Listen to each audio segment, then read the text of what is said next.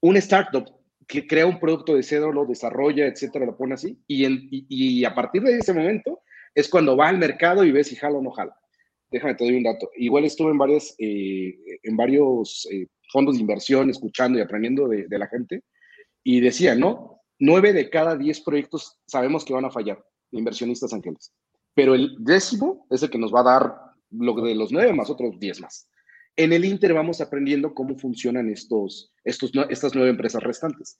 Pero si te das un paso hacia atrás, dices, oye, el emprendedor que está dentro del proyecto 7, en el 6, en el 5, oye, pues espérame, yo quiero, yo quiero echarlo a andar, yo quiero resolver el problema, yo quiero bla, bla, bla. Pero ahí es donde está faltando un poquito el tema del emprendimiento.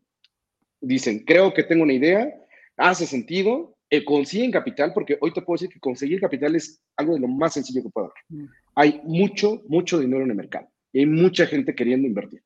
Entonces, realmente ya no es el tema del dinero. Cuando ya quitas esa barrera para los emprendedores, pues ahora sí ya le pones un foco, una visión, un objetivo y, y, haces tu, tu, chamba, que es analizar que realmente eso puede funcionar. Analizas absolutamente todas las variables que puedas en el menor tiempo posible y empiezas a emprender. La metodología ágil, ¿no? Al final, metes un sprint en el proceso y en el sprint tú dices, ah, no iba para allá, lo puedo corregir, lo puedo corregir, pero ya avanzas.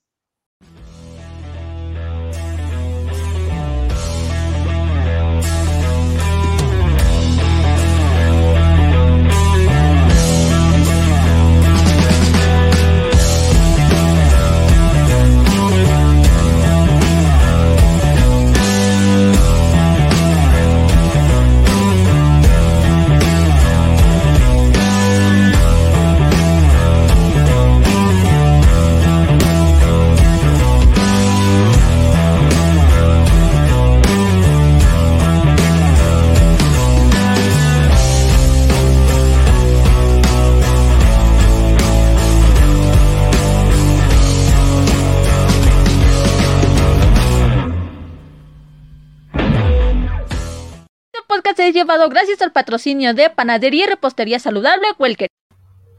Hola, ¿cómo está? Buenas noches, bienvenidos al podcast de Godín, al líder de la industria. Soy Ricardo Granados y hoy me encuentro con Jaime Escamilla. ¿Cómo estás, Jaime?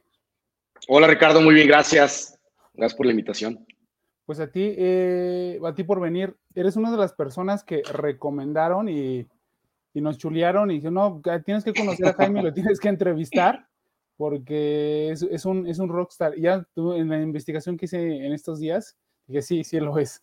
Y creo que mucha gente te, te, admira, eh, compañeros de trabajo, y también que estamos platicando fuera del aire, pues que te gusta la vida, te gusta divertirte, pero con responsabilidad y no dejar como, como cosas a medias. Y eso, eso también me gustó mucho y me emocionó también de la entrevista. Pero bueno, para los que no te conocen, Jaime, ¿cómo te describirías? ¿Quién es Jaime Escamilla? Es una persona aventada. Creo que puedo empezar por ahí. Es una persona aventada y creo que lo vamos a ir platicando durante la próxima hora, desde la parte de mi trabajo, mis actividades, todo lo que he hecho. Ah, es eh, a veces hasta no seguir las reglas incluso, ¿no? Entonces, pero dentro de todo eso es una persona que le gusta aprender, le gusta conocer, le gusta leer, le gusta estar haciendo cosas diferentes, conociendo mucha gente sobre todo. Creo que eso es algo muy, muy importante. Soy muy sociable. Ya lo viste en mis redes, ya, ya, ya, me, ya me investigaste. Entonces, una parte que me encanta mucho es sociabilizar y, aprender de los demás. Ok. Oye, ¿y tu emprendimiento te queda a ti de... Te queda muy bien el título del podcast de Godín a líder de la industria. Estuviste en organizaciones y ya estás emprendiendo y ahora es eh, CEO de... ¿Sí, ¿Sí, es tu emprendimiento? Correcto. Ok. Nos, nos, dices de qué se trata, ya si quieres nos volvemos a regresar de tus inicios, pero ¿de qué se trata? ¿En qué, en qué estás ahorita? Actualmente integro tecnología. Eh, soy un integrador grande de tecnología. Tengo alianzas con empresas españolas, alemanas, hindús, eh, eh, americanas, obviamente mexicanas, chinas incluso, próximamente canadienses. Entonces, como estoy muy conectado con el, con el medio, puedo realizar estas alianzas y lo que hago es integrarlo, traer los mejores productos que existen fuera de México o incluso en México y eso darlo a la a, mid-market, a enterprise, a diferentes segmentos de, México. Oye, y el nombre de tu, de tu emprendimiento, y si nos puedes dar algún número ahí como de, para conocerlo un poquito. Fíjate, eres la segunda persona que lo pregunta. Mi empresa se creó en septiembre. Está, eso fue muy curioso porque yo estaba en septiembre, casi el 15 de septiembre. Estamos platicando acerca de, de tequila Y, salió el nombre, ¿no? ¿Y cómo lo hacemos? Y fue Tequila Cloud y Cloud y bla, bla, bla. Y al final dije, oye, pues Tech Cloud suena bien porque Loud, en inglés es la palabra que me gusta porque es con fuerza, es, fuerte, es duro. Y aparte Tech, entonces tecnología. Y es como un juego de palabras. Entonces puede ser Tech Cloud o, tech, o Cloud, que es Cloud parte del, core business de, mi empresa. Sí, yo pensé que se trataba como de una nube, como tecnología nube, como, como un juego de palabras igual. Exacto.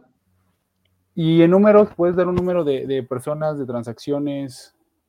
Fíjate, actualmente vamos bien. Eh, facturamos, estamos por, por, cerrar un proyecto que nos va a llevar hasta un millón de dólares en el primer año, se puede decir. Y de ahí fuera, el, si te cuento el forecast, me emociono. La verdad es que nos está yendo muy bien, hay, hay un buen incremento y sobre todo muy buena alianza. Eh, algo bueno es, hice muy buenas relaciones. Fíjate, yo tengo una, una frase, ¿no? Siempre hay que portarse bien. Y el portarse bien implica que al futuro, eh, obviamente, la gente siga confiando en ti. Entonces, eso es algo importante para mí y me ha llevado a, tener muy, buenas, muy buen respaldo de parte de, empresas grandes en el mercado. Oye, ¿y cómo te portas bien en tu Haciendo, esa es buena, ¿eh? ¿eh? Haciendo las cosas que se deben, no prometiendo de más, siendo muy honesto, siendo crítico, eh, aprender a decir no cuando no se debe, aprender a, medir los proyectos, aprender a confiar en, el producto, también en las soluciones que tenemos y sobre todo, súper, súper más importante, customer centric. O sea, siempre, siempre enfocado en el cliente final. ¿Por qué crees que te postularon para la entrevista? Eh, y, me gustaría que contaras un poquito de, cómo me conociste, porque te pregunté, yo creo que estamos haciendo un trabajo y es bueno que, que llegas por una recomendación y también porque ya conoces el podcast, eso también nos, pues, nos llena de gusto. ¿Por qué crees que la gente te recomendó? ¿Qué crees que estás haciendo bien? Porque son compañeros de trabajo de anterior, o sea, antes de tu emprendimiento. Y hablabas del tema de confianza.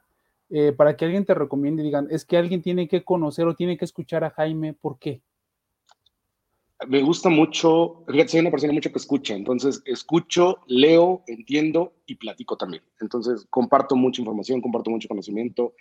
Te puedo asegurar que parte, eh, yo siempre he estado en el área comercial, entonces dicen, un vendedor nunca vende, a un vendedor lo que menos debe hacer es vender, sino más bien escuchar, entender varias, varias actividades alrededor, ¿no? Y creo que eso es lo que me ha ayudado, el tener muchos contactos, el compartir, el no ir a, a sentarme con una persona y, hola, mucho gusto, ¿qué te vendo?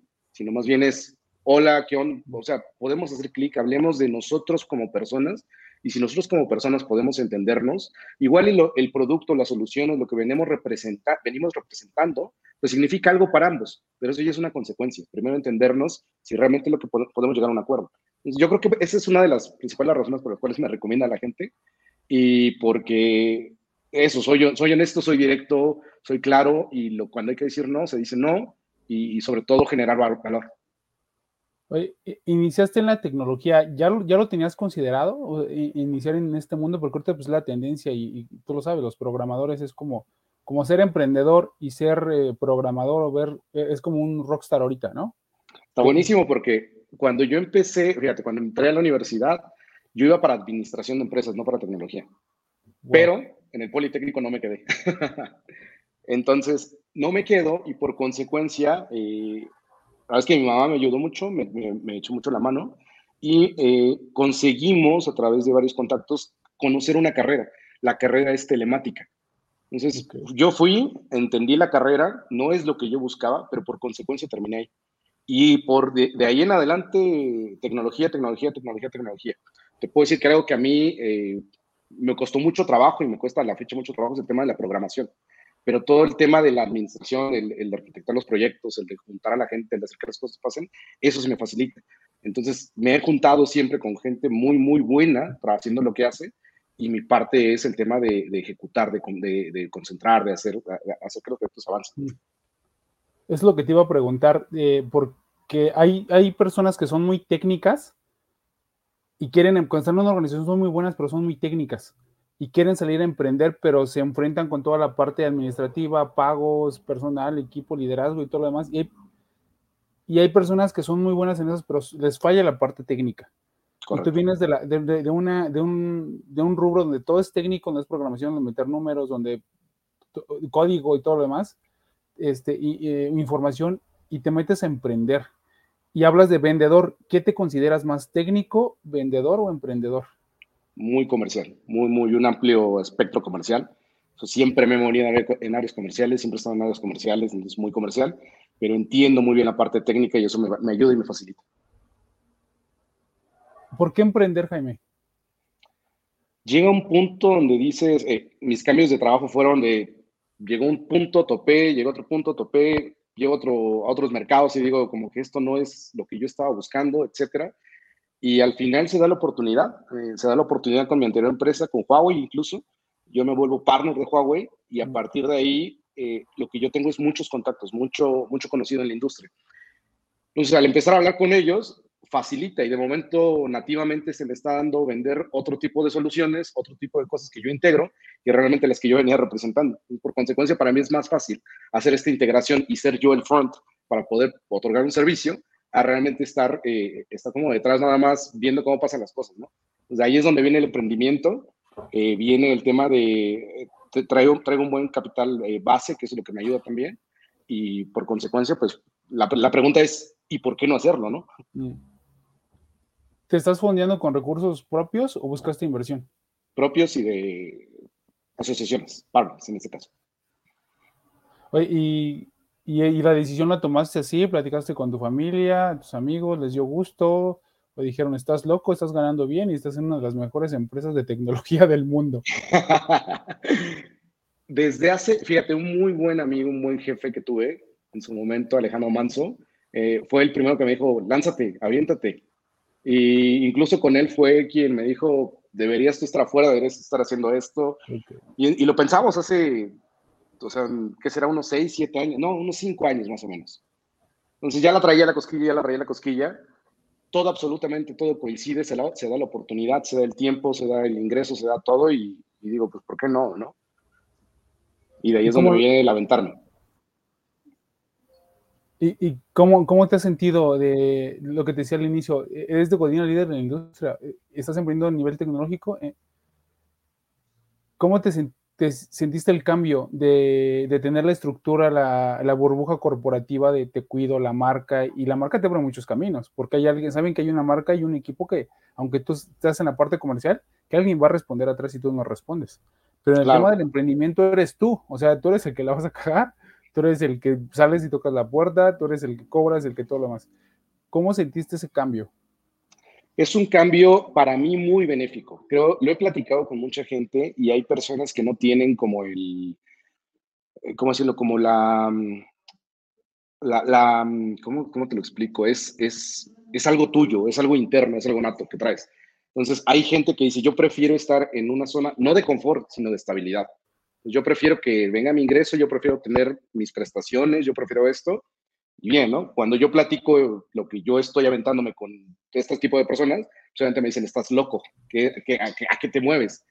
Eh, sí, eh, como bien dices, ¿no? En las empresas donde estuve me fue bastante bien. los ingresos fueron muy, muy buenos, comisiones, absolutamente todo lo demás.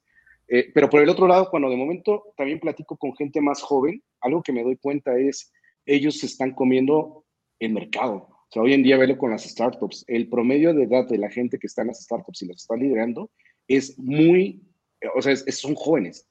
Y, y, sobre todo algo muy, muy, muy importante que a mí me, gustó también de este medio es la agilidad.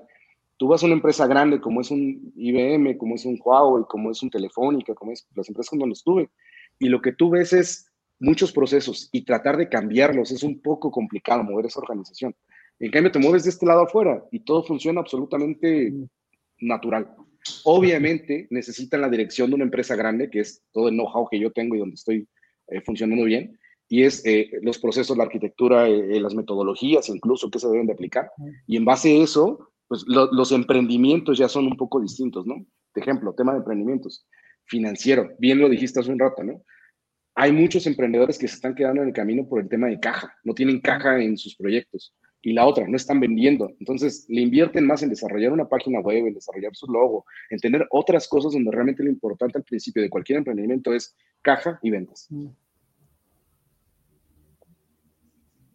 Estás hablando de emprendimiento y dices de, gente, de la gente joven que está en startups. Y yo sí estoy en varios grupos de startup y en un acelerador y todo. Y, pues el rango de edad, pues es de más o menos 24 años, están saliendo de la universidad y se lanzan así o ya hay gente que también tiene un poquito de experiencia, como 35, 36 años. Algunos dicen que entre más chico emprendes, pues menos responsabilidad tienes y la puedes cagar varias veces y sin, sin pensarlo, sin una consecuencia, y tienes como más libertad para hacer las cosas. Hay otros que dicen que no, que, también el promedio, o sea, si, te vas a estadísticas, el promedio de, de, éxito de emprendimientos es porque el fundador ya tiene de 35 a 45 años, o sea, la cagó bastante y cuando emprende, pues ya lo hace bien. Correcto. ¿Cuál es tu opinión de esto? ¿Tú crees que ya era el momento de, crees que te faltaba un poquito más, ya era necesario o cómo ves este tema de la edad en el emprendimiento? No, en mi caso yo me tardé bastantes años. Yo tengo 38 años, entonces yo me tardé mucho tiempo en emprender eh, obviamente hubiera deseado haberlo hecho antes, sin embargo no me arrepiento porque aprendí muchísimo de las grandes empresas donde trabajé, pero sí, lo que dices es claro, ¿no? O sea, el tema de la edad es súper importante. Eh, a ver, depende mucho el proyecto que tú tengas, ¿no? Hay mucha gente que trae una idea, hay mucha gente que trae una idea y lo que te dicen es, queremos, eh, creo, que, creo que esto es lo que funciona, creo, esto, creo que esto es lo que debería de aplicar, pero al final del día no, no lo han testeado, ¿no? Algo súper, súper, súper importante que todos los jóvenes a veces no hacen es investigar. O sea, creo una idea, creo que la tengo, empiezo a trabajarla, la voy a sacar al mercado, pero espérame, ¿quién es tu cliente final? O sea, investiga, busca por todos, tárdate, si quieres un mes en estar investigando si realmente es el producto, es la solución, es el cliente ideal, es tu nicho de mercado. Y si es así, ahora sí, en consecuencia, aviéntalo, experimenta. Pero hay, por la, por la falta tal vez de experiencia de crear una empresa, pues lo que hacen es, pues creo que aquí, creo que allá, y obviamente eso sí les afecta.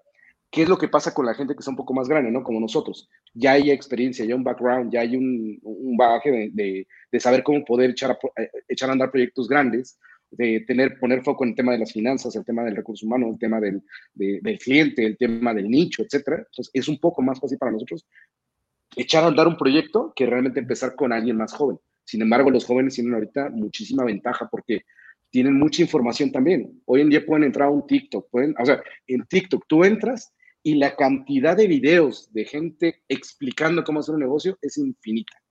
Gracias.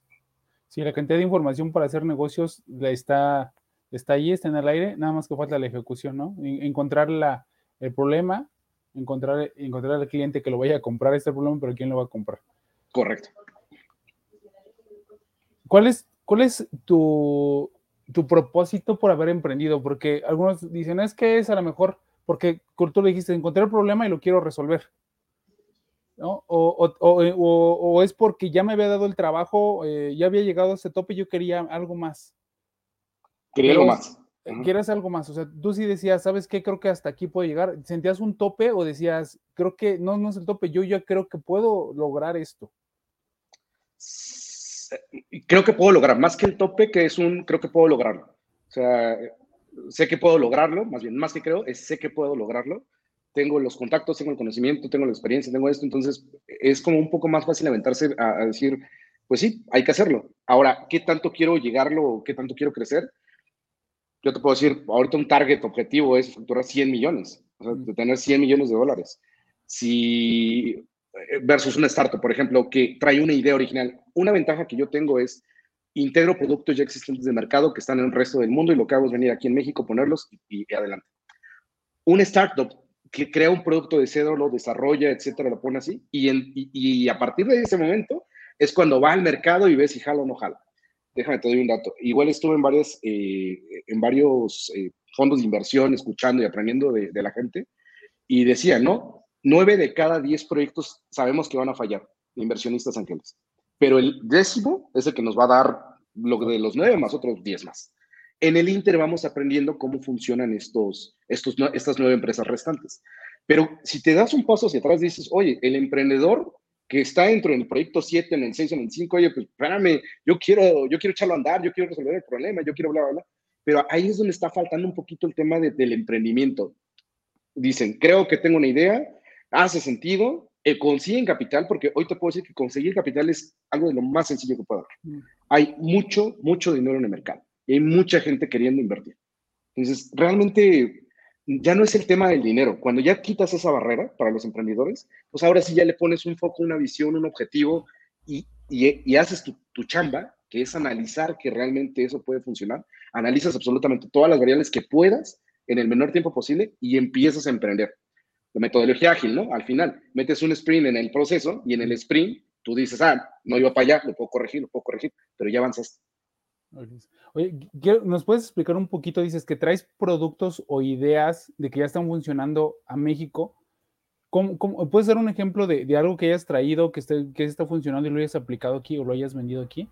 Mira, por ejemplo, eh, Coursera. Coursera, no sé si has escuchado de ellos. Sí, sí, sí. Es una empresa canadiense que tienen eh, cursos, realmente tiene una plataforma muy grande, muy grande de, de educación pero aparte dentro de la educación, ellos pueden entender las habilidades que puedes aprender. Ellos no te miden por el tiempo de horas que tú estás en la máquina viendo videos y pasando exámenes, sino ellos te miden en función de las habilidades. Ahora imagínate que esto lo ponemos en, mil, em, en una empresa de mil empleados, tú puedes tener por cada una de las áreas las habilidades que tienen cada uno de los grupos y en función de eso darles las herramientas para poder avanzar o poder mejorar eh, las, los skills de cada uno de, de lo que tú estás buscando. ¿Y lo haces a través de un software? O sea, llevas una aplicación o, digamos, no, no, sé cómo le llamas, ¿es un programa, una aplicación? Esa es una empresa, sí, correcto, es una empresa que esta empresa es un software, tiene un software as a service, se puede decir, en la nube, y lo que hacemos es eh, dar los segmentos a través de Internet, obviamente, software as a service, y eh, enfocados en cada una de las personas, de, de, las empresas en todo caso. Entonces, eh, sí traemos el producto, pero todo es, al final vive en la nube. Ah, ok. Y entonces, padrísimo. Oye, ¿qué, el equipo, ¿cómo pues vender la idea de, dices, dinero ya hay, o sea, tienes el dinero, tienes el problema, tienes el cliente, hay que encontrar el cliente y, poder hacer la, e, e, ese, ese hay que romperlo. ¿Cómo vendes la idea a tu equipo de trabajo? Tienen que, tienen que creer en el producto, lo primero. O sea, tienen que creer en el producto que realmente funcione. Y eso empieza desde mí yo tengo que creer en las cosas. Yo te puedo decir que uno de mis errores al principio del emprendimiento fue decirles a muchos que sí. Y de momento tenía en mi cartera cerca de 40 productos, que de los 40 productos no podía enfocarme en todos y, a la vez me llevaban proyectos de 500 millones, 600 millones que yo no podía controlar en este momento, pero eso fue un caos para mí al principio. Eso lo aprendí muy rápido y fue de, me tengo que enfocar, me tengo que especializar, tengo que no decirles a todos que sí, pero sí en función de los nichos que yo ya conozco y que yo entiendo. Pues a partir de ahí es que estamos explorando y obviamente con los contactos empezamos a decir que no, que sí, que no, que sí. Los que yo creía que sí, los exploraba, los empezábamos a trabajar, desarrollamos la idea, pero si al final es algo que nos estaba consumiendo mucho tiempo y el producto no era tan benéfico versus otro tipo de producto, realmente los intercambiábamos. No dejábamos de atenderlos, más bien ahí lo que hacíamos es traspasar la oportunidad pero nosotros desarrollamos un poquito más. Hoy en día ya tenemos productos muy maduros, sobre todo este, con China, con Huawei, la alianza que tenemos en hardware, en Wi-Fi, por ejemplo. Te puedo decir que Huawei tiene, eh, es uno de los líderes en Wi-Fi, con inteligencia artificial, en storage también, con protección de datos. Eh, te puedo decir que en ciberseguridad también estoy aliado con una empresa que es la número top de México. Entonces ya es para mí un poco más fácil, o mucho más fácil, poder entrar a mercados con productos ya probados y existentes dices que estabas validando y que te, te, haces, o sea, se te hizo eh, engrudo la piñata, ¿no? Con tantos proyectos. ¿Cómo, ahora ya, ya, ya sabes cómo decir que no? Sí, claro. Sí, claro. Como, sí, una de las cosas de cómo aprendí a decir que no es qué es lo que me implica, cuánto tiempo me implica poder ejecutar una solución desde su entendimiento, eh, aprendizaje, venta, cierre y facturación. Este roadmap, tal cual, lo que me hace entender es que si yo hoy en día le voy a dedicar, eh, no sé, tal vez un año a un proyecto que me va a dejar un, revenue con una utilidad de un 5%, un 4%, pues realmente puede que no sea tan importante. Si es un proyecto ya muy grande, te podría decir, bueno, es igual, pero lo trabajamos a la par. Sin embargo, hoy en día lo que buscamos es eh, quick wins. Entonces, estos quick wins son algo especializado, algo focalizado, algo que realmente tenga una buena utilidad, una buena rentabilidad y que nos permita poder entregar un valor hacia el cliente final. Y para formar tu equipo de trabajo, ya tienes el proyecto, ves si funciona o no funciona, das un panorama, tal vez un financiero, tienes el cliente y sabes dónde. ¿Cómo, haces que la gente cree en ti? No, no el cliente, no, todavía no quiero un cliente, pero para que te puedan ayudar, oye, es que tengo, voy a emprender, estoy haciendo esto y le vendes el sueño, porque pues, el emprendimiento es así, vender el sueño al equipo, porque al inicio no, no hay nada. es más de sueño. Y, también lo escuché apenas, eh, un mentor la, hace dos días me dijo, es que tú el, el, sueldo que le quieres pagar a tu equipo, alguien le va a pagar más. Tiene que estar por ti, por algo, porque cree en ti y cree en tu proyecto. ¿A ti qué es lo que te gusta ver en el equipo cuando se entrega contigo?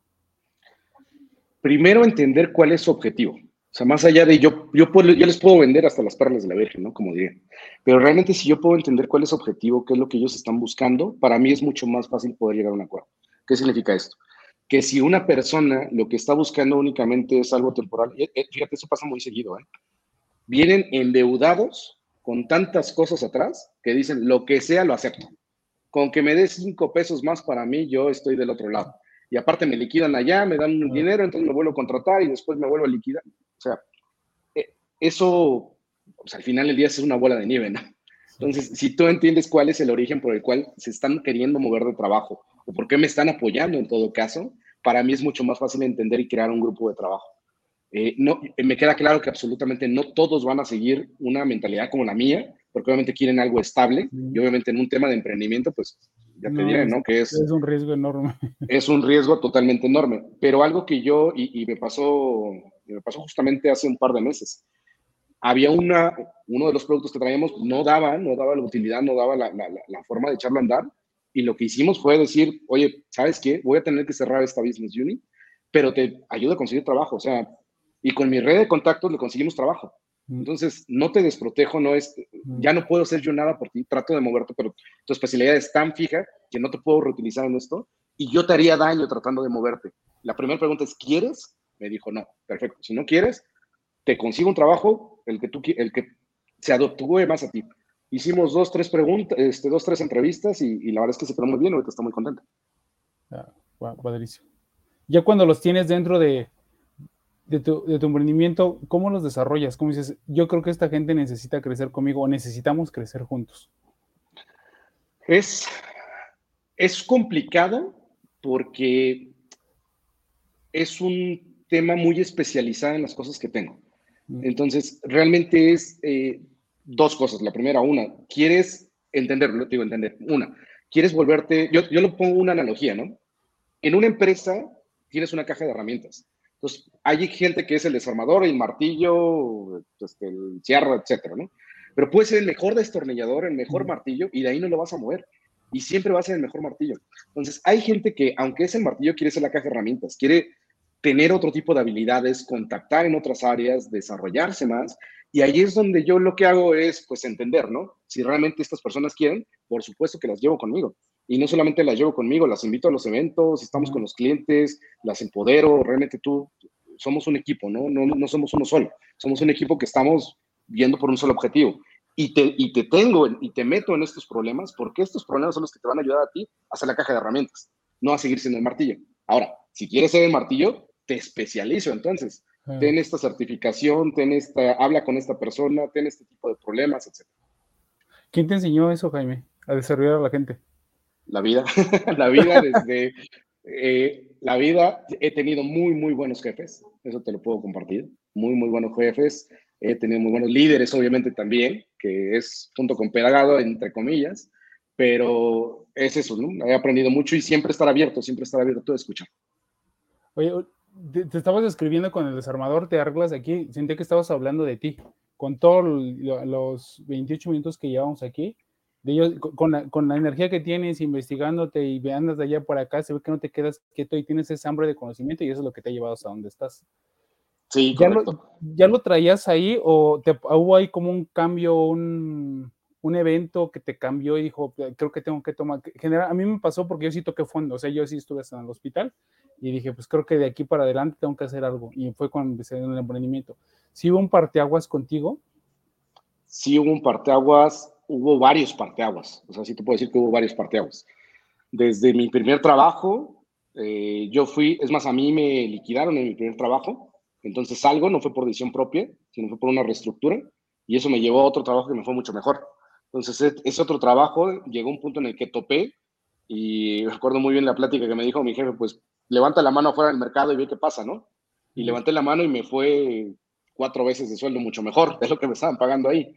Entonces llegué a un punto y luego llegué a otro donde no, no llegué a, hacer match con la cultura de la empresa porque eran muy cerrados, muy estructurados. Y yo también, o sea, te puedo decir que levanté la mano en una reunión donde de momento me trajeron al director general, director comercial de toda Latinoamérica para que, explique, para que yo le explicara por qué no estaba de acuerdo con eso. Y esto está padre, ¿eh? Y lo platico con mucha gente. Mira, es una, eh, me lo dijo él como una analogía. Ah, tú estás en una empresa que se juega como americano, pero tú estás acostumbrado a jugar como este, rugby. Y aquí no se juega rugby. Las, las reglas aquí son de americano y no son de rugby. Y tenía toda la razón. Entonces, el problema no era, no era yo. Más bien, el problema no era la empresa, el problema era yo. Y eso lo que me llevó es a decir, tienen toda la razón, levanto la mano y entonces tal vez buscaré en otro lado. ¿Cómo? Ese es el tema de ser Godín, que al final terminas eh, entrando dentro de un grupo o dentro de unas reglas que tal vez no son las tuyas. Entonces te puedes acomodar y puedes sobresalir, pero también yo he estado en reglas donde no me he acomodado. Entonces también es válido, ¿no? Eh, una empresa tan grande debe tener sus procesos, sus personas, su cultura, etcétera, todo. Debe estar controlado. Y cuando tratas de hacerlo ágil, distinto más rápido, pues tal vez afecta. Entonces, en, en, su momento yo levanté la mano y dije, pues no, no soy para aquí. Y literal, ahí cambié a otra empresa donde era mucho más ágil y terminé siendo más, más, me sentí más cómodo. Así es. Yo creo que también no todas las empresas son para todas las personas y todas las personas para todas las empresas y tampoco el emprendimiento, no para todos el emprendimiento y no, no para todos es trabajar en una organización. Correcto. Lo difícil o, o, o, el tema es darte cuenta que está pasando y hacer, y es otro tema también hacer algo, porque hay, hay gente que yo he conocido, tuve 11 años en organizaciones y sabía, ellos sabían que ya no, ya no estaban cómodos en esa organización. Correcto. Pero seguían ahí. Y los otros sabían que tenían posibilidades de emprender, pero no lo querían hacer. O sea, no, ese riesgo, pues, yo los entiendo, es, es, un riesgo altísimo. Oye, y, y, déjame te comparto algo que yo también platicaba y escuchaba, y, y lo digo ahorita en esta conferencia para que vayan a escuchar. Hay gente que le tiene miedo a renunciar y lo que dice es, es que yo no le quiero dejar mi liquidación a la empresa por cambiar a algo nuevo. Y porque ya lleva 10, 12, 13 años, híjole, la verdad es que es un gran error, gran, gran error, porque es estar arraigándose al pasado y es seguir cargando algo con la esperanza de que algún día los liquiden y les dejen algo. Sin embargo, si hacen una economía, una, una idea de un flujo, de decir, ¿cuánto voy a recibir si yo cambio y aparte tengo este ingreso? Realmente eso lo terminan recuperando en menos de 3, 4 años, si siguen en otra empresa. Exacto, y la, y la salud mental, yo creo que también si estás pensando que le, le, vas a hacer daño a alguien o lo estás haciendo solamente por el tema económico, te llega a pasar algo y no ves ese dinero nunca. ¿no? Claro, claro. Eh, ¿Por qué eso es lo que haces, Jaime? Porque, y me refiero no solamente al emprendimiento, ya lo habíamos comentado, tú sí vives la vida porque andas de allá para acá, corres, boxeas, este, caminas y vuelas y haces de todo. Eh, ¿cómo, ¿cómo, llevas ese balance de, de, de, una cosa que el emprendimiento, también uno de los mentores me dijo, es, es que lo de ser triatleta o ser maratonista, pero ya profesional dedicado, que generalmente también se da cuando eres, cuando tienes un cargo como emprendedor y tienes toda esa presión, no sé si la disciplina te lleva al deporte o el deporte te lleva a sacar ese estrés que, que, que, que manejas diario. ¿Tú cómo, cómo lo llevas? Por, o sea, ¿cómo, ¿cómo llevas eso? Porque si te dedicas al deporte, pues es mucho, tanto disciplina, horario, comida y todo lo demás. Yo lo llevo, pero yo lo llevo por un tema de que, aparte de que me apasiona, pero también me libera mucho tiempo y sí, sí, sí es un tiempo que le tienes que asignar al día y a la semana. Pero para mí es un tema de salud, de bienestar y todo lo demás. ¿Tú cómo lo compaginas el tema de tu emprendimiento y el tema de tu desarrollo pues, mental y físico? Para mí es diversión. O sea, para mí es diversión, lo hago por diversión. Eh, estuve estoy, estoy en un, ¿cómo se llama esto? El 54D, no has escuchado de él estuve ahí metido que es como una, eh, te, te, ponen a hacer así como locos, correr una hora, hacer ejercicio, etcétera, de aquí para allá. Y realmente es, eh, no, lo, no lo hago tanto porque tengo tanta energía que la quiero sacar aquí. Hay, hay gente que sí lo hace. Yo en lo personal no. Yo lo hago porque me divierte. Yo lo hago porque hay gente ahí y quiero convivir con esa gente y quiero platicar con esa gente y quiero estar con esa gente. Juego golf porque quiero estar con esa gente, quiero aprender a cómo se eh, motociclismo, estoy metido también en las motos deportivas y porque quiero platicar con ellos, porque quiero estar con ellos. Entonces, para mí el, el, el, driver para poder estar haciendo eso, para mí es la gente. Sea, para mí es convivir, para mí es estar. No tanto porque me da la salud, o sea, qué bueno, me ayuda, me da la salud. Pero así como me puedo tomar una buena copa de vino con un par de amigos, también me puedo ir a correr un maratón, ¿no? Y lo hago con mucho gusto, pero a mí lo que más, más me motiva es el grupo, es la gente, es la persona para poder hacerlo te puedo decir que he hecho cosas que no me han gustado tampoco, sí, por ejemplo, este, el correr, ¿no? El correr 5 o 10 kilómetros para mí, como que correr no me gusta, pero lo experimento, ¿no? ¿Por qué no? Ya lo hice, ya sé que no me gusta, no lo vuelvo a hacer. Pero, o más bien, no, no es un deporte que yo disfrute, no importa. Bicicleta también digo, eh, no, no soy tan fan de eso, pero sí soy fan del box y del golf y de este, crossfit y diferentes deportes, ¿no? El esquí nieve, etcétera. Vale. Hay, hay, gente conectada, si gustan eh, preguntarle algo a Jaime, vamos a dar 10 minutos antes de, cerrar la charla. ¿Cómo? ¿Y tienes, un ¿tienes una, una rutina diaria, Jaime? O sea, te levantas un horario, eh, acomodas tu, planeas toda la semana, planeas tu día, cómo meditas, lees. Sí, normalmente ya 6 de la mañana estoy arriba, de 6 a 7 es mi hora de normalmente es 6 a 7, o, de 6 a 7, o estoy haciendo ejercicio, o estoy leyendo, o estoy viendo TikToks, o estoy haciendo algo distinto. Fíjate, está padre, ¿eh? ¿eh? Temas de... Hay mucha gente que dice, oye, es que quiero leer un libro. Yo lo que hago es tener cuatro libros abiertos, constantemente estoy leyendo uno, estoy leyendo otro, estoy avanzando un paso, eh, pero también estoy mucho en TikTok, pero también estoy mucho en Instagram, estoy mucho en el Internet, estoy leyendo. O sea, para mí eh, me estoy llenando mucha información veo documentales, veo muchos documentales, veo este, las series, o sea, de todo. Creo que es eso, ¿no? Me paro en la mañana, me dedico a hacer eso. Después, ahora sí, para arreglarse, salir, las reuniones, casi traigo una semana atrás ya la agenda de la semana. Eh, realmente mi función es más estar eh, afuera con los clientes, platicando, desarrollando, socializando, etcétera.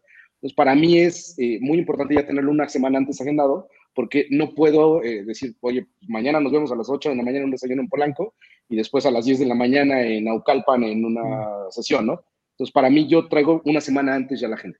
Y al final del día, pues realmente eh, la noche descanso, leo, veo, te digo, leo mucho, veo mucho en internet y con eso me voy eh, cultivando. Trato de salir mucho, por ejemplo, también eh, eventos que son, estuve apenas uno en Miami de seguridad, de ciberseguridad, estuve hace tres meses en uno en Canadá, en Toronto, donde fue un top, eh, uno de los más grandes, eh, se llama Collision. Collision es de los más grandes eventos de tecnología y también estoy ahí, entonces también parte de mi día es buscar dónde hay eventos para yo estar asistiendo. ¿Y cómo separas la información? Porque dices, si vas a eventos es para nutrirte y conocer y estar en tendencia. Si ves, estás leyendo libros igual, pero en redes sociales para estar el día y a lo mejor tal vez de entretenimiento. Pero ¿cómo le dices, cómo filtras esa información para no sobresaturarte? desde, ejemplo, un libro, ¿no? Hoy en día, oye, quiero aprender o me recomendaron o escuché que este libro es bueno.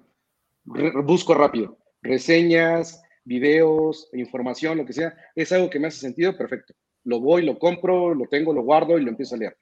Eh, me encuentro otro libro, alguien me recomienda otro libro, no es lo que yo estoy buscando, no es algo que en este momento me sirva, lo guardo, no lo descargo obviamente, sino solo cosas que en ese momento para mí me, me hagan sentido es lo que yo, yo, yo descargo. Y de, las, de lo último que has leído, visto o escuchado, ¿qué es lo que nos recomendarías? ¿Un libro, este, una conferencia o algo que te haya dejado o que te haya marcado en los últimos meses? Fíjate que creo que hay dos libros muy, muy buenos. Uno es el de Money, de Tony Robbins. Eh, es muy bueno, está muy enfocado a Estados Unidos, pero la verdad es que tiene unas cosas muy interesantes porque te dice para qué te sirve el dinero, ¿no? Entonces, todos los emprendedores a veces dicen, oye, es que quiero dinero, sí, pero ¿para qué? ¿Para qué? O sea, exacto. Y, te pongo un ejemplo, ¿no? Hay alguien que quiere comprar una isla, pero realmente la isla tiene mantenimiento y tiene esto y tiene la gente y tiene muchas cosas alrededor. Y si tú dices, oye, pues, ¿cuánto cuesta la isla? Un millón de dólares más en mantenimiento. Pero si mejor te gastas 100 mil dólares una semana de vacaciones y te vas las veces que quieras, pues obviamente es más rentable. Entonces no querías la isla, querías la experiencia de estar en la isla. Eso es lo que te ayuda a pensar. Entonces, a mí me ayudó mucho, me, sirve, yo se lo recomiendo ampliamente. Y el otro es, ay, se llama em, How I, te digo ahora sí, How I Build This. How I Build This de Guy Raz o Guy Raz. Ese es muy bueno para startups porque te explica cómo ha sido la experiencia con otros emprendimientos y te da la idea de que tú, hay cosas que tú realmente puedes haber estado haciendo. Te cuenta muchas historias. Entonces, dentro de las historias te explica por qué lo hicieron y por qué no debieron haber hecho, ¿no? Ok, sí, ya, ya lo había escuchado. Sí, ya, ya, ya, ya lo, creo que sí, ya lo tengo en mi listita. Creo que todos los libros que tengo aquí atrás, yo creo que me faltan como unos 30. Ahí todavía me escucho. ¿Me escuchas, Jaime? Sí, te escucho. Bien. Ok, pero es que me había perdido. Sí, todavía aquí tengo mi listita todavía. Hay unos libros todavía que no les quito ni el plástico, pero ahí está, ahí sí estaba, estaba, estaba considerando ese libro. Ok, es bueno, ¿eh? Sí, sí, sí, sí, es muy bueno. Oye, ¿tienes, ¿tienes algo que te detiene, Jaime? Tengo algo que me detiene. Pues vas a país, andas ya por acá, tienes el emprendimiento, andas en el deporte. Sí, no, la verdad que, te detiene o que, o que te, o que te, a lo mejor te cuesta un poquito más trabajo y te lleva más tiempo. Mm, algo más tiempo. ¿Sabes qué? Eh, ah, tal vez en el nicho. Yo creo que el nicho, el nicho de algunos servicios que yo estoy ofreciendo, en ocasiones sí se vuelve como muy, un poquito más, más de tiempo desarrollarlos. Entonces, no me detiene, pero sí me lleva más tiempo, mucho más tiempo del que yo esperaba. Ejemplo, eh, un tema de, eh, traigo una tecnología que es hindú y lo que hace es muy similar a lo que hace un SAP.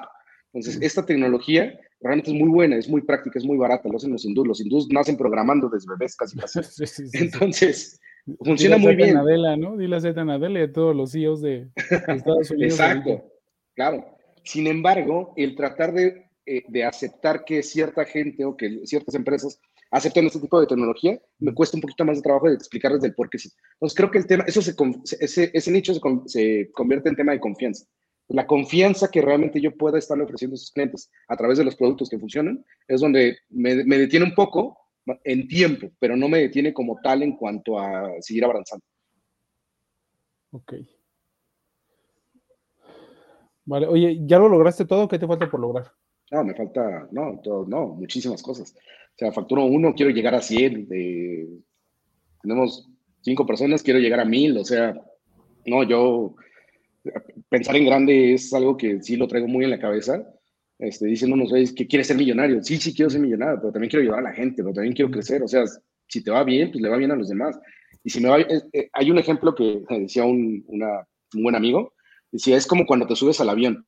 En el avión, lo primero que hace la zafata lo que te dice es, si vas con tu hijo, tú te pones la mascarilla de aire y después se la pones a tu hijo. Lo que significa es, si tú estás bien, tú puedes ayudar a los demás.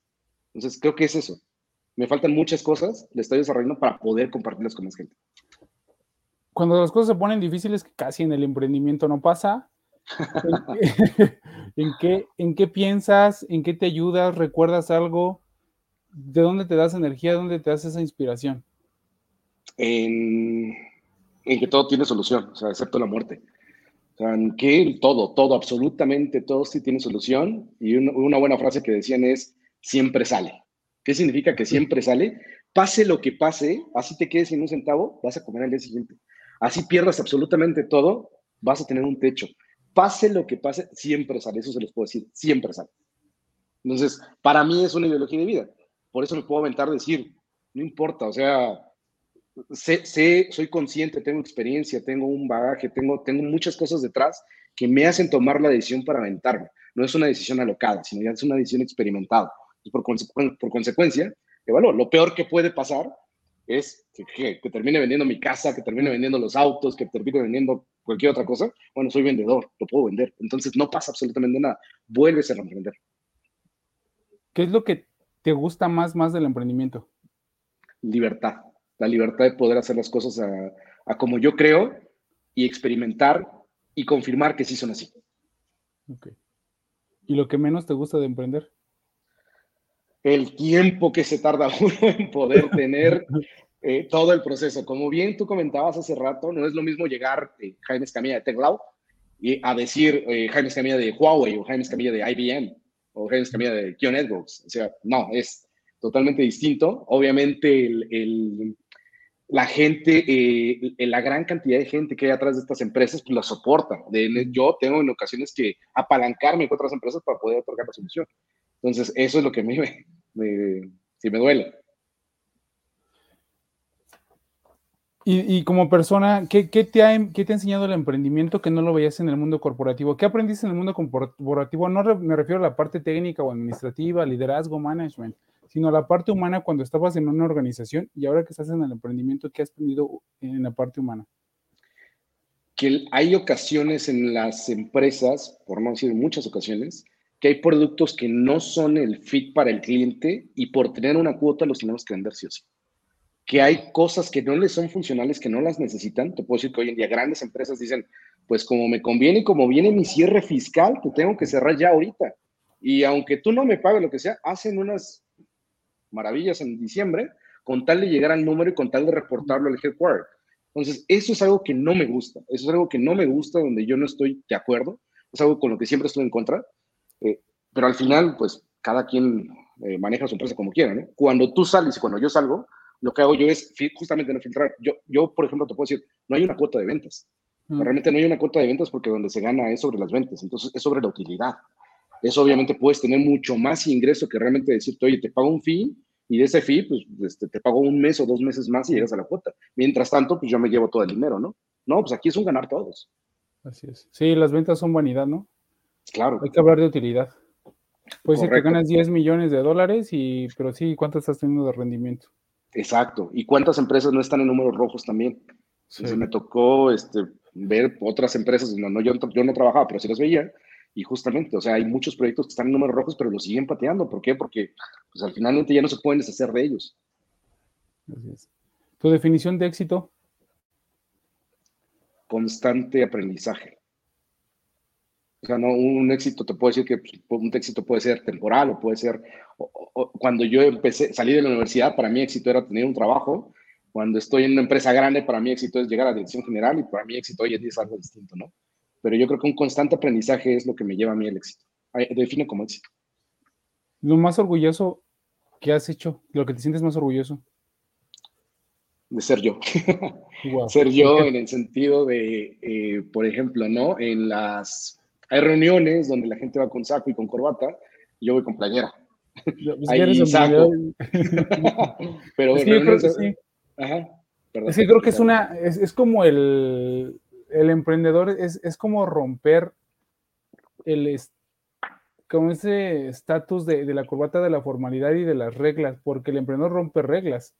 Y si estás diciendo que tú te estás alineando a una organización, con la corbata, diciendo que como que perdemos, yo tiene como no sé cuántos años que no pongo una corbata y también pues usa el saco y la playera, ¿no? Y fue un tema de, fue un una plática de emprendimiento antier, ahí por reforma, y todos, nadie llevaba corbata, y, y a entrar a una misma junta a las 12 del día en cualquier organización y traen el saco y la corbata, y digo, ay, o sea, yo siento como que hasta incomodidad, digo, ¿y por qué tienen esa corbata ahí? Este, siento que sí, sí es formalismo, sí, sí tienen que haber, hay un eh, código de vestimenta, principios y todo lo más que lo alinea, pero el emprendedor mm, tiene que estar cómodo, ¿no? Tiene, es, es como que la vestimenta que dice, yo, yo estoy rompiendo reglas, pero para bien.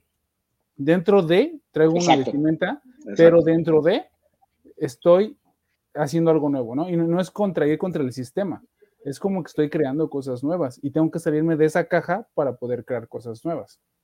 Y fíjate, ahorita eh, lo platicaba con Octavio hace rato, eh, la foto que te envié que pusiste hoy en día para la promoción, yo la vi, me enviaste una foto, te mandé esa, y cuando entro a tu perfil y veo las fotos de todos los demás, pues son más profesionales, ¿no? Más corporativas.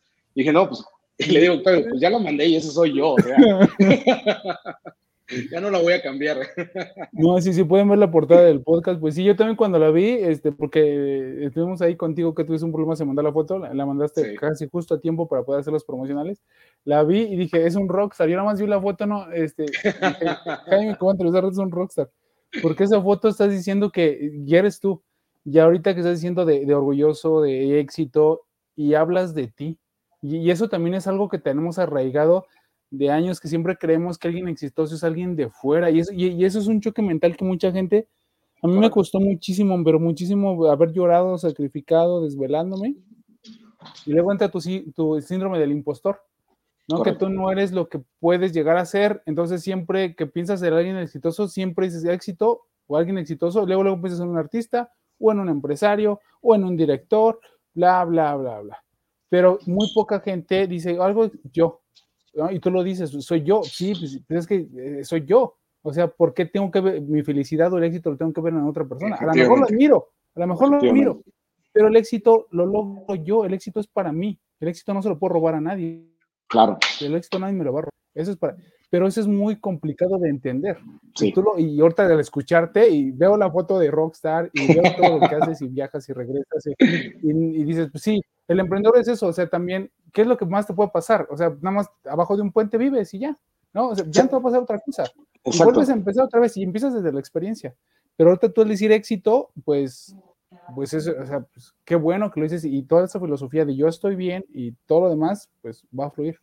Claro, y, y la gente alrededor, y está padre porque en ocasiones capaz hasta con la familia, ¿no? De momento tú dices, pues es que tengo que estar con la familia, es que tengo que estar con estas amistades, es que tengo que estar con este jefe. No, si eres tú, sigues avanzando y en el camino la gente que realmente quiere estar contigo está contigo.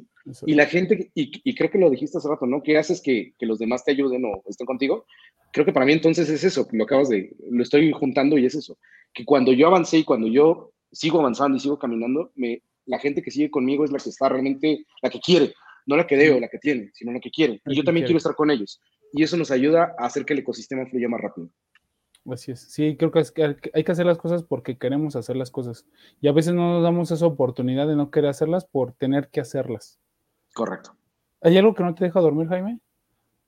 No, no. La verdad es que duermo. Dicen, ¿duermes como bebé? Pues no, porque el bebé se, despierta cada dos horas, ¿no? No, yo duermo como, como grande. No, todo, la verdad es que no. Eh, voy bien. Eh, estoy eh, fíjate, tengo una, una, frase muy, muy, muy buena y que sí me gusta, es de, eres el 75% de las cinco personas con las que más convives. Ah. Entonces, hoy en día la gente con la que convivo estoy muy contenta de convivir con ellos, me aportan y, y, yo les aporto y eso me gusta. Entonces, no, hoy en día sé que no, no hay nada que me deje dormir, más bien hay muchas cosas que me tienen motivado, muchas, muchas cosas que me tienen motivado y estoy trabajando en eso. Generalmente al emprendedor cuando los entrevisto y les hago esa pregunta, me dicen que la solución. Dicen es que lo que no me deja bien, a mí los problemas no me dejan, eso yo me duermo, si tengo, yo también, si tengo muchos problemas, yo me duermo. Claro. lo que no me deja dormir es cuando se me ocurre una idea y digo, ay, güey, no, pero ¿cómo lo voy a resolver y qué voy a hacer? Pero mañana entonces agarro un cuaderno, lo punto y lo que sigue. Claro. o sea, iniciaste con, con la, de, las relaciones. Yo quiero estar en el club de golf por la gente que está ahí. Yo quiero estar en las motocicletas por la gente que está ahí. Yo quiero correr por la gente que está ahí. Yo quiero hacer esto por la gente que está ahí y aprenderles y estar con ellos. ¿Cómo identificas a alguien que te puede generar valor y tú cómo le generas valor a ella? No lo identifico. Es muy. Eh, al principio tienes que conocer a la persona. Entonces, hay mucha gente con la que no le puedes. En, en este caso, fíjate, ahí son, es distinto, ¿no? Una cosa, valor desde la empresa valor desde la persona. Entonces yo le puedo aportar valor como persona, pero si también le puedo aportar valor como empresa, hacemos un clic y hacemos negocios.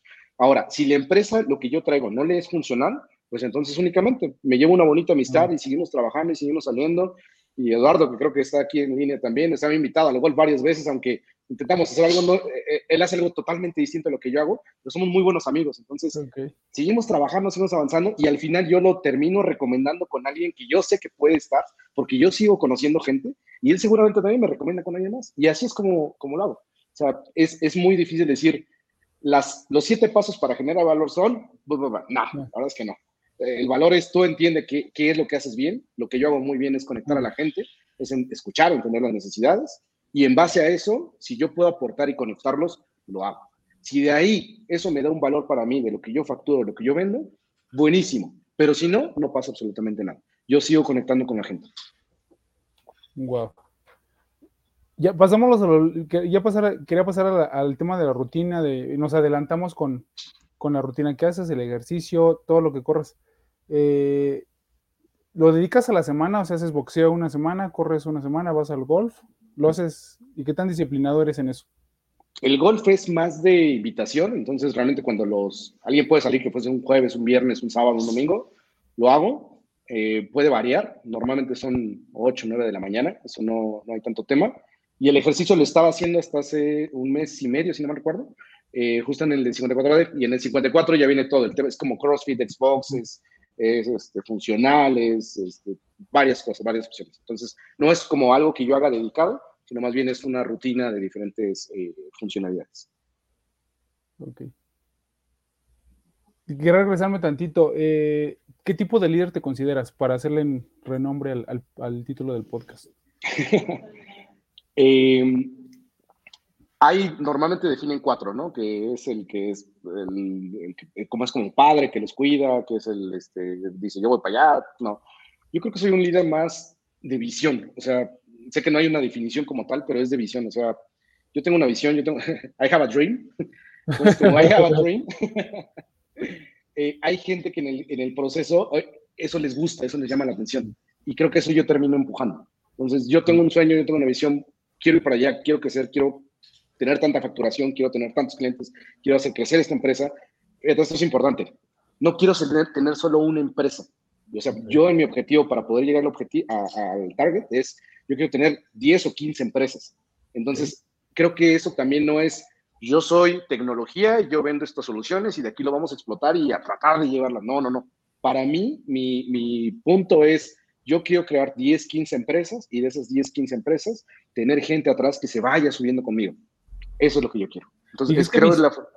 No, dime, dime, dime. Es la forma en la que mi visión se las comparto y en el camino, pues la gente me va apoyando. Bueno, y retomando lo de los VCs y el tema, el, tema del ecosistema emprendedor, cuando hablan de emprendedores o, qué es, o cómo seleccionan una, una startup de perfiles, porque dicen, invertimos en el equipo, ¿no? O sea, la lana que realmente equipo, porque si hay un problema, esa gente lo va a pivotear. Si, es, si van a hacer un producto o un servicio, si tienen una dificultad de no poderlo, no, no, ese, ¿qué equipo lo va, a poder pivotear?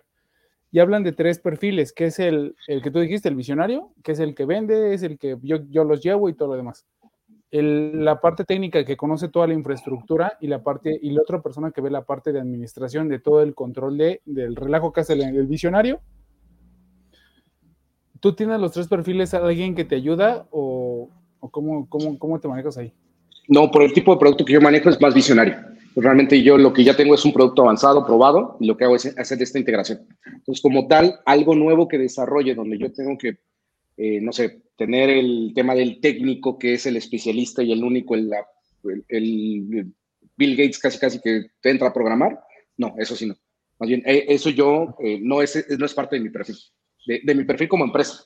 Entonces, hoy en día no es algo que también esté buscando, desarrollando, más bien, eh, no, eh, por eso estoy más enfocado en la parte de visión que realmente en la parte de desarrollo. Y sí, como bien dices, me tocó escuchar un par de, pitches y lo que decían es, y, de ángeles inversores, lo que decían es, nosotros necesitamos entender que el director general tiene que sí o sí saber programar, sí o sí. Entonces, eso es como que algo básico para que les pudieran dar la inversión. Eh, eso pues es bueno y es malo, ¿no? Porque obviamente al ángel inversor le funciona porque dice, no tengo que contratar recursos externos, tú como director general también tienes que hacerlo, pero eso también te vuelve una cárcel. Entonces, el problema es que te vuelves una, o sea, literal, o sea, ya, ya no tienes esta parte de la visión, sino ahora tú ya te enfocas en programar, te enfocas en desarrollar el producto, mientras el ángel inversor ahora tiene la visión y él está buscando dónde colocar el producto. Pues sí, por eso también el tema de la inversión se escucha bien bonito el dinero, lo que quieras, pero también te atas al dinero. Entonces, Correcto. Sí, sí tienes que saber por qué buscas el dinero, nada más porque hay muchísimo dinero, como lo mencionaste al inicio. Correcto. Pero tienes que saber qué vas a hacer con ese dinero. Y, general, y generalmente, no me gusta decir siempre y casi, este, es generalmente, no, el emprendedor hace las cosas porque dentro de, sus actividades no tiene que tener como, ese, como esa cuerda que le diga no pienses o no hagas, porque eso, eso lo ves en una organización, que esos son los objetivos y tienes que cumplirlo. Pero el emprendedor es, no, no, no, necesita a esa persona que, que, le esté diciendo. Entonces sí es una decisión bien importante lo de dónde saca el capital. Porque está saliendo de una organización para romper esquemas y generar algo nuevo y conectar al cliente con él con, con, el producto o en el servicio y te dice a alguien qué vas a hacer, este, creo que ahí el juego se pierde, ¿no? Correcto, así es. Y tú como persona te puedes perder. Y luego, fíjate, una vez que vendes el producto y llegas a ser objetivo, obviamente hay un ramp up de para poder vender la empresa o para poder capitalizarla o hacer algo distinto, pasa más tiempo en el cual tú tienes que estar para venderla o traspasarla a otra empresa, o a la empresa que la está comprando. Entonces, sí, tu emprendimiento puede ser muy bueno, pero también te puedes volver esclavo. Uno tiene que estar consciente de eso que al final, si estás aquí, vas a estar un tiempo y vas a estar tal vez arraigado eh, eh, por los ángeles inversores hasta que recuperen la inversión y hasta que se vuelvan a, eh, hasta que terminen de hacer todo este proceso de la venta y la adquisición. Así es. Oye, ¿cómo ves a tu, a, tu empresa de cloud dentro de a corto y a medio plazo? ¿Un año, cinco años y diez? Un año, seguir desarrollando cartera. Hoy en día mi objetivo es clientes, clientes, ventas, lo que te comentaba, ¿no? Mm. Ventas, clientes, eh, con productos conocidos, desarrollados, crecimiento, vender, vender, facturar y eh, obviamente desarrollar estas relaciones. Eh, en cinco años la veo mucho más grande, obviamente, la veo facturando los 100 millones, en cinco años sí quiero llegar a los 100 millones. O sea, si en uno, si en uno puedo llegar a uno, Solamente hay muchas formas de alcanzarlos y capitalizando. Eh, en 10 años ya no me veo en esta empresa. O sea, realmente yo lo que hago es, y yo te puedo decir que tal vez no 5, 3. En 3 años la tengo que dejar a punto. Y una vez que yo la dejo a punto, la tengo que soltar. Algo súper importante no, no me quiero casar con la empresa porque eso te puede hacer daño, ¿no? O sea, puedes tomar decisiones que impiden el crecimiento. Tiene que llegar alguien más, más, con más visión que yo. Tiene que llegar alguien muy, mucho más, más, con más capacidad que yo. Pues por eso yo me veo haciendo lo que hago de aquí a tres años, pero en tres años alguien me tiene que suplir. Así es. Sí, nosotros no somos las organizaciones, eres tú y el, tu emprendimiento es otra cosa. Y también si confundimos que nosotros somos esa parte, si la empresa le va mal, tú estás mal, si tú estás mal, en buena empresa mal. Correcto.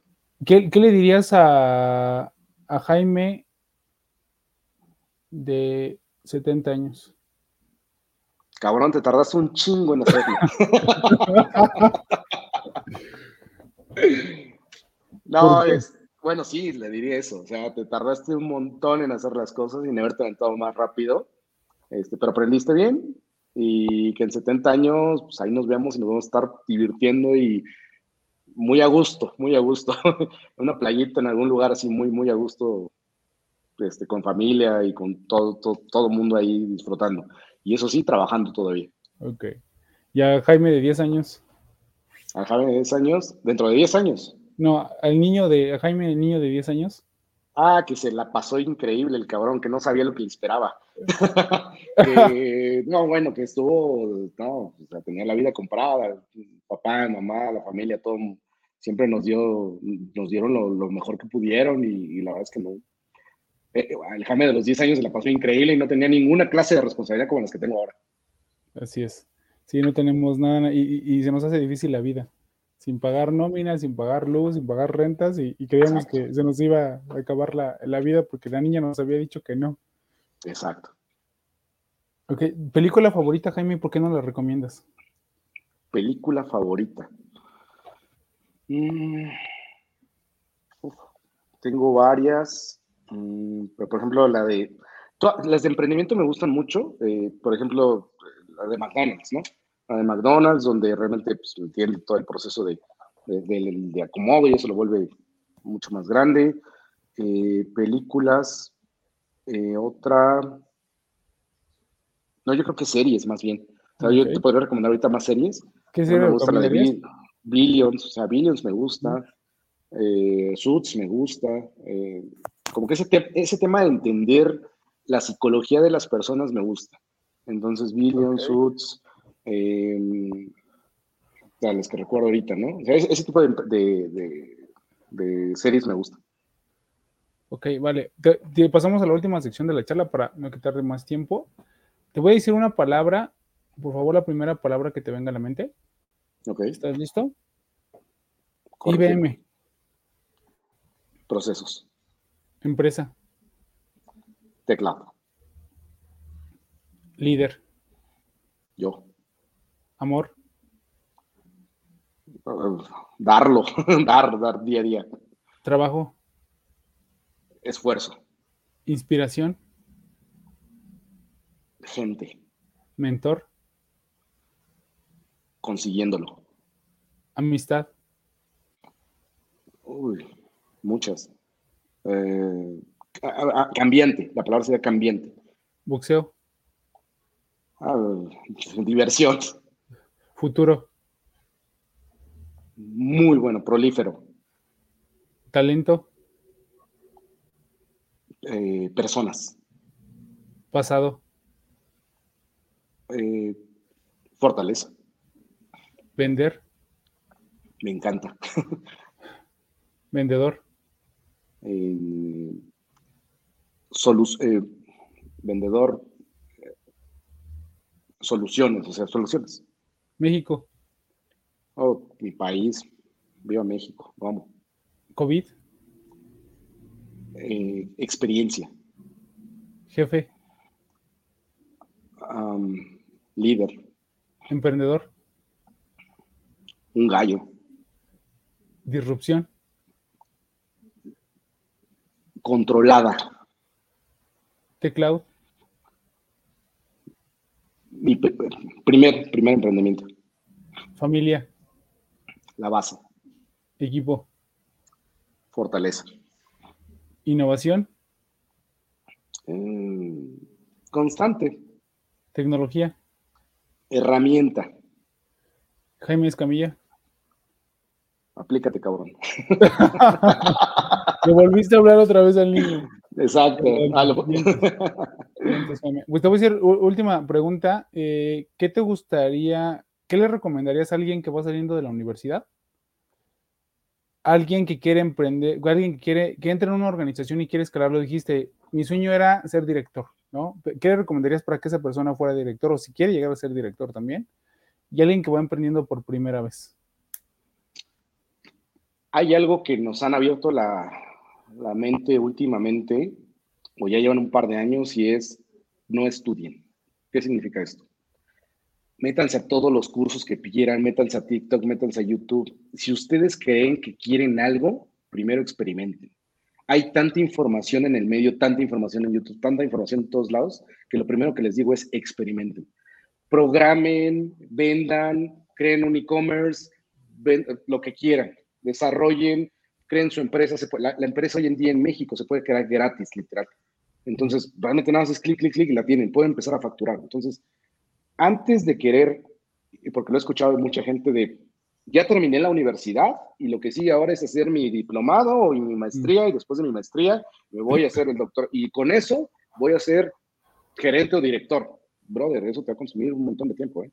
Entonces, eh, eso es lo que yo, la primera sugerencia es eso, no lo hagan. O sea, dedíquense a, desarrollar soft skills. Los hard skills son cosas que uno puede aprender de los demás, pero los soft skills es algo que se queda uno. Entonces, eh, métanse a temas de, liderazgo, a temas de trabajo en equipo, a temas de metodologías ágiles, diferentes cosas, ¿no? Pero eso es lo que hago. Y para la gente que quiere llegar a puestos altos es, tienen que dar un valor adicional. ¿Qué significa? O sea, no pueden ir a pedir un extra o a pedir el puesto sin haber ofrecido absolutamente nada. Entonces, experimenten. Entonces, experimentar es, oigan, pues, jefe, déjeme hacer esto, déjeme intentarlo, déjeme ir con el cliente y tratar de hacer algo distinto, de vender algo nuevo, o de producto modificarlo, o darle una mejora. vayan, vayan, hablen. Es más fácil que ustedes cuando tengan esa información vengan de este lado y con el jefe le digan, oigan, ya lo hice, o sea, lo traigo, sopórtame, ayúdame, y entonces el jefe por consecuencia le dirá, ah, pues, por supuesto, mientras sea en pro del cliente final, siempre lo vamos a hacer, siempre lo vamos a echar para adelante. Y eso los va a llevar un poco, los va a llevar a un camino más fácil. Si alguien quiere creer que porque se va, fíjate, este, este dato está bueno. ¿Tú sabías que para cursar la preparatoria hoy en día ya se puede hacer en tres meses y no en tres años? Entonces, sí, bueno, había visto como que el anuncio de que sí se podría hacer, entonces ya es revalidado. Entonces, no, no necesitas gastarte tres años de tu vida o cuatro años en una maestría o tres años en una licenciatura o estudiar otra licenciatura, cuando realmente hoy lo que el mercado está necesitando son cosas nuevas. Otro dato, los puestos en los próximos tres años aún no existen, que van a, que van a requerir, aún no existen. Y ahí te encargo el Data Sciences, que hace cinco años no existía o hace siete años. Entonces, hay muchos puestos que hoy en día no existen y los, las habilidades para los nuevos puestos o las nuevas gerencias o las nuevas verticales que se van a crear no existen. Entonces, si uno quiere llegar a ser el director de, del abogado, del legal, pues realmente es un proceso más complicado. Pero si tienes todo este camino enorme de nuevos puestos que se van a generar, adelante, dale de este lado mejor. Así es. Bueno, Jaime, ¿algo más que quieras agregar? Eh, no, bueno, creo que una cosa que me gustaría cerrar es todo está en la cabeza, todo, todo, todo, absolutamente todo está en la cabeza. Y en tu cabeza, más allá del destino, más allá de, que si yo nací para esto, yo nací para aquello, es tu tienes la capacidad de reprogramar tu cabeza. Y esa, cuando reprogramas tu cabeza, traes esa energía y esa energía hace que las cosas pasen. Entonces, si hoy en día eh, hay una frase que dice, si hoy estás cansado, si mañana si odias lo que vas a hacer mañana, ¿por qué lo seguirías haciendo desde hoy? Y es eso, ¿no? Entonces, la gente que no quiere estar trabajando, que ya no quiere hacer godín o que ya no quiere estar en ciertos puestos, ya no lo sigue haciendo. No, no tienes nada porque llegaste ahí, ya tienes un trabajo, tienes la capacidad y alguien vio algo en ti para poderte emplear en otro lado. Entonces, me suena como a este, renuncie todos mañana. La verdad es que cuando, cuando te pones a pensar así, te vas a dar cuenta que realmente no quieres renunciar, que realmente lo que te está haciendo daño es algo distinto a querer soltar ese trabajo. Que tal vez es el jefe, que un cliente te gritó, que un compañero no está haciendo las cosas bien. Son cosas banales. Al final del día tu cabeza y tu cabeza va para otro lado, te puedes reprogramar y le puedes alcanzar. Así es, creo que también luego responsabilizamos en los trabajos que estamos y somos nosotros, ¿no? 100%. Así es. Oye, ¿nos platicas un poquito más eh, o nos recuerdas más bien qué es Tecloud, dónde lo pueden localizar, para qué tipo de clientes y todo lo demás? ¿Nos quieres comentar? ¿Redes sociales, sí. página? Claro, estamos enfocados. Eh, bueno, Tecloud es una empresa de integradora de tecnología. Eh, trabajamos con RPs, con nubes públicas, con ciberseguridad, con eh, software as a service, trabajamos con aplicaciones eh, para retail, que es justamente la de India que te platicaba. trabajamos con educación también, que en este caso son los cursos, que también te ponía un ejemplo, donde realmente se pueden validar los skills, las habilidades de las personas, y entre otras integraciones. Principalmente son esos. Y obviamente una asociación muy fuerte con Chile, con la empresa china, con Huawei, es todo lo que tiene que ver con Wi-Fi, con storage, cloud, con todo, que son el top mundial, obviamente, de China aquí en México, eh, yo lo distribuyo y lo puedo integrar o eh, comercializar, etcétera. Entonces, eh, ¿dónde me encuentran? mi, mi, página es tecloud.mx. mi celular, les doy el celular de la empresa. Eso lo puedo dar por aquí, ¿verdad? Sí, por favor.